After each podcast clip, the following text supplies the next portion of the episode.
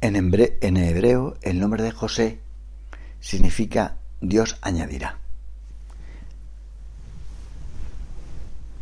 Al esposo de María le viene muy bien este nombre. Realmente responde a lo que le sucedió en su vida. El Señor le, le añadió a Jesús y a María. Con ellos, San José vivió con inmensa calidad de vida. Y su papel en los planes del Creador fue clave. El Señor pudo salvar a los hombres en parte por la vida corriente de su padre adoptivo. Dios añade siempre, no falla. Cuando hacemos lo que Él nos pide, nuestra vida siempre mejora.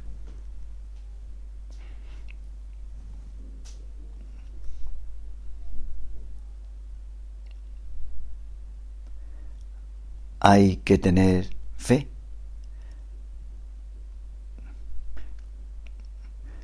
En un sitio tan poco importante como Nazaret, un pueblo pequeño,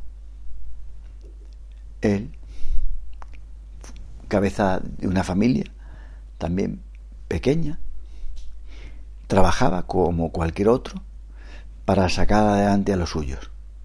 No vio milagros que haría Jesús. Tampoco supo de las muchedumbres que le seguirían. Pero sabía que ante el Señor el trabajo no es sólo una exigencia, sino también algo noble. Vería el trabajo como una forma de oración, como un medio de encontrar a Dios y a la vez ganarse el pan.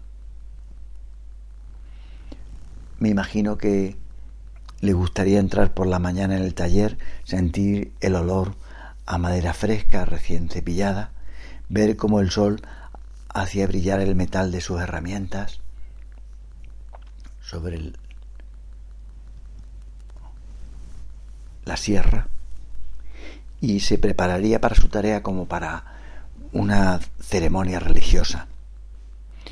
Cuando se ataba a la cintura su delantal de cuero, lo haría como el sacerdote al ponerse los ornamentos para celebrar la misa y cuando se inclinaba sobre su banco de carpintero experimentaría la alegría inmensa de ejecutar los encargos de su clientela. No, él no se envanecía, pero se sentía feliz satisfaciendo a la gente. José les preguntaría ¿Qué tal va el arao? ¿Aguanta bien el armazón del techo? Y la alegría de los demás sería también su alegría. Por eso me imagino que el demonio jamás cruzaría la puerta de su taller, porque Satanás se sentiría desconcertado frente a este hombre humilde. Por listo que fuera el diablo, no era capaz de comprenderle. ¿Por qué este misterioso carpintero parece feliz aserrando troncos de árboles. No tenía mucha explicación de una familia tan noble, venida menos, inteligente. Por eso Satanás odiaba hasta el ruido de su martillo y de su sierra, que a sus oídos sonaban como una música religiosa. José no se cambiaría por nadie. Estaba con Dios de la mañana a la noche. No echaba de menos nada, ni se le pasó por la cabeza otro tipo de vida. Se repetiría muchas veces por dentro. Qué suerte la mía, qué suerte tengo. Él, que era un pobre artesano, entregó su ser a dos amores, a Jesús y a María. Por eso José es el maestro de la vida espiritual, porque cuidó, crió y educó a Jesús. y porque fue el que con más intimidad trató a la Virgen. Puso su vida al servicio de Dios. Le dio su trabajo, el amor de su corazón, la ternura de sus caricias, como cualquier padre. Le entregó todo a su hijo. Por eso le decimos, Señor, que podamos servirte con un corazón puro como San José.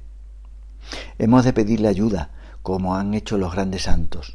Santa Teresa escribió sobre el santo patriarca. No me acuerdo hasta ahora haberle suplicado cosas que la haya dejado de hacer. San José María también le tenía mucho cariño. Viviendo San José María en Madrid, estaba juntando dinero para que hubiera un sagrario en la primera residencia que él montó. Y resulta que la víspera de la fiesta de San José, el portero de la casa subió con un paquete que le había entregado un señor para que se lo diera a San José María. Y ese paquete contenía todo lo que se necesitaba para que Dios estuviera en el sagrario. Por supuesto, trataron de ver quién había sido el hombre que lo había regalado. Y el portero no supo decir más que había sido un señor con barbas. Era esa precisamente la respuesta de San José a sus oraciones. Sabemos que aunque mm, no fue el padre biológico de Jesús, sin embargo, era un verdadero padre suyo en la tierra. Y Jesús le llamaría muchas veces así, papá, papaito, apa en hebreo. Pues Jesús nos concederá todo lo que le pedimos si su Padre se lo manda, porque el Señor era muy obediente y es muy obediente.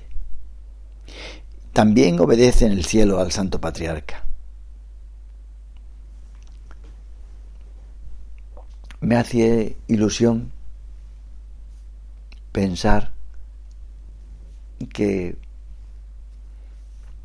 Jesús le sigue llamando a San José Papa. Porque los amores en la otra vida no se pierden, se acrecientan. Y veremos que en su mano está el anillo de compromiso. Y también en la mano de María. Son esposos. Qué suerte. Bienaventurado José. Dicen que tú eras pobre. Pues en tu casa nada de pobreza. Allí estaban dos joyas nada menos que la mujer mejor que ha existido y Dios hecho un niño y luego ya sería adolescente. Qué suerte haber estado con Dios, haberle enseñado a hablar, a rezar, a trabajar,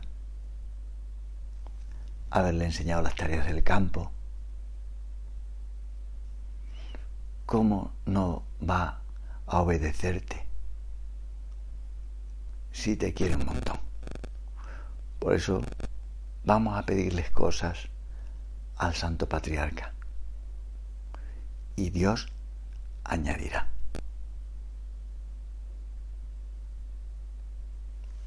Te doy gracias, Dios mío, por los buenos propósitos, afectos, e inspiraciones que me has comunicado en esta meditación. Te pido ayuda para ponerlos por obra. Madre mía Inmaculada, San José, mi Padre y Señor, Ángel de mi guarda, intercedes por mí.